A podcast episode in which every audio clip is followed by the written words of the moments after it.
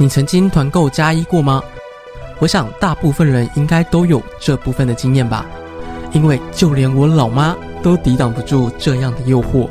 但是你知道吗？现在不止网红、直播主都在抢占这部分的商机，就连拥有两千万用户的通讯软体 Line 都准备开始大举侵略这片战场。从二零一五年的初试提升，到后来二零一八年 Line 购物的上线。都已显现出他对侵略这片市场的强烈野心，而如今即将上架的拼团功能，更是直接敲响了这场团购大战。不仅打出口号“人人都可以是团主”之外，更是有别于市场，直接喊出“两人成团直接带走”。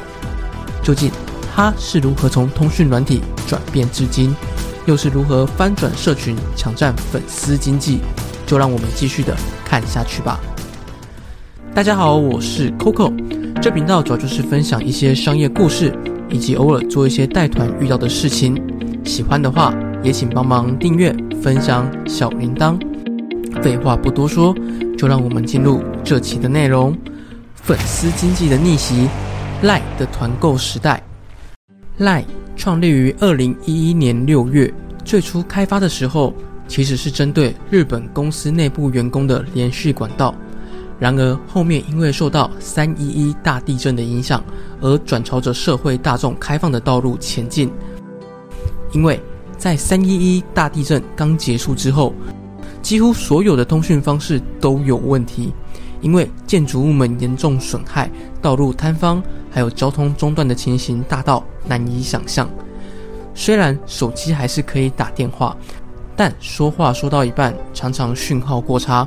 就没办法听到对方在说些什么，而这时赖的员工却发现，在这样子的情况下，网络连线竟然比手机通话品质还要稳定的多。于是，他们便开始倾全公司之力，着手研发，让这款通讯软体正式上架。而它的名字赖，便是因为当时人们井然有序的在公用电话亭排队的画面给了他灵感。要知道。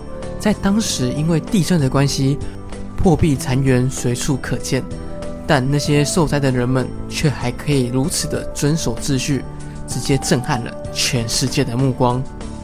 而他在一登陆台湾之后，便立刻凭借着可爱的贴图以及免费通话的功能，旋风般的席卷了整个通讯界，直接干掉了当时的通讯主流 MSN 还有雅虎的即时通，成为新一代的。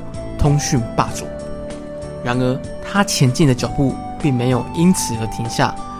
二零一五年，赖开始大举转型，并扩张他的商业版图。不仅自创品牌赖 TV，让用户可以免费欣赏电影、戏剧、综艺等等，还加重投资电商经济以及行动支付，并尝试推出赖 Pay 和礼品小铺，结合各类型的实体商店和各种的消费服务。就是希望可以打造出一款 A P P，解决你生活中所有需要的功能。然而，或许是当时的人们还是习惯拿出现金来做消费，或是因为销售页面可能没有其他电商它做的那么好看以及完善，而且当时的商品种类也没有现在这么多，所以效果始终没有像预期的那么好。而赖 TV 的节目，它更是在迪士尼家和 n e f i s 的夹击之下。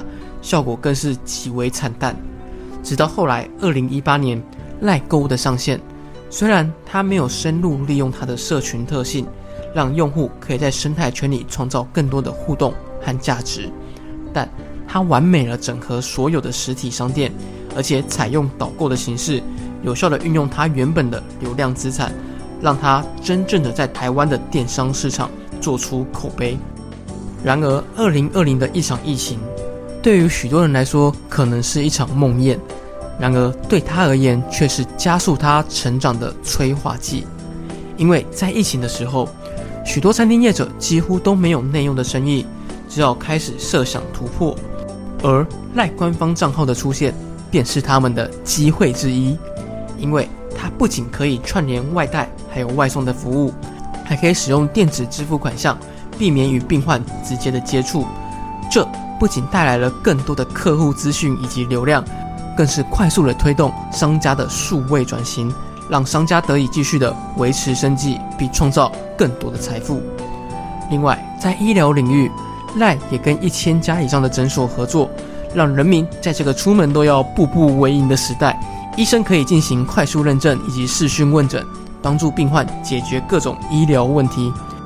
加上后面配合政府做的疫苗、口罩地图商店，更是让赖逐渐成为了许多台湾人民生活的必需品，也让它的使用频率再创高峰。然而，他却不满于此，在现今许多直播带货的频道或是团体网红大肆崛起的时代，他也看准了这片粉丝商机。除了在原有的直播功能中加入购物车和加一的下单选项。更是预计在月底的时候上线拼团功能，号称只要你敢揪，就能享受拼团的价格，而且两人就可以成团，不用担心留团的风险。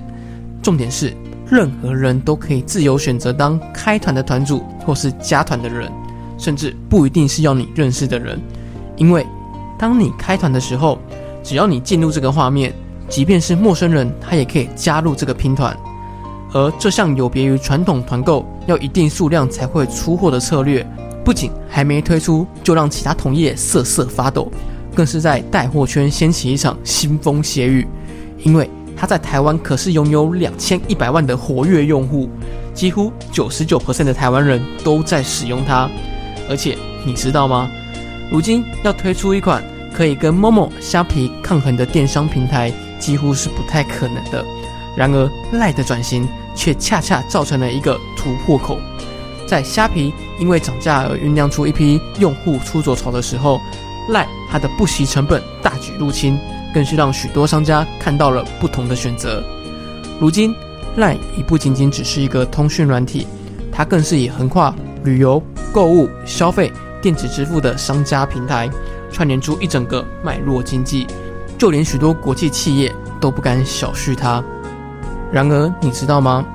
在台湾却开始渐渐的有反对的声音在浮现，因为赖的出现虽然促进了社会发展，但同时也增加了许多人无形的压力和工作的时数。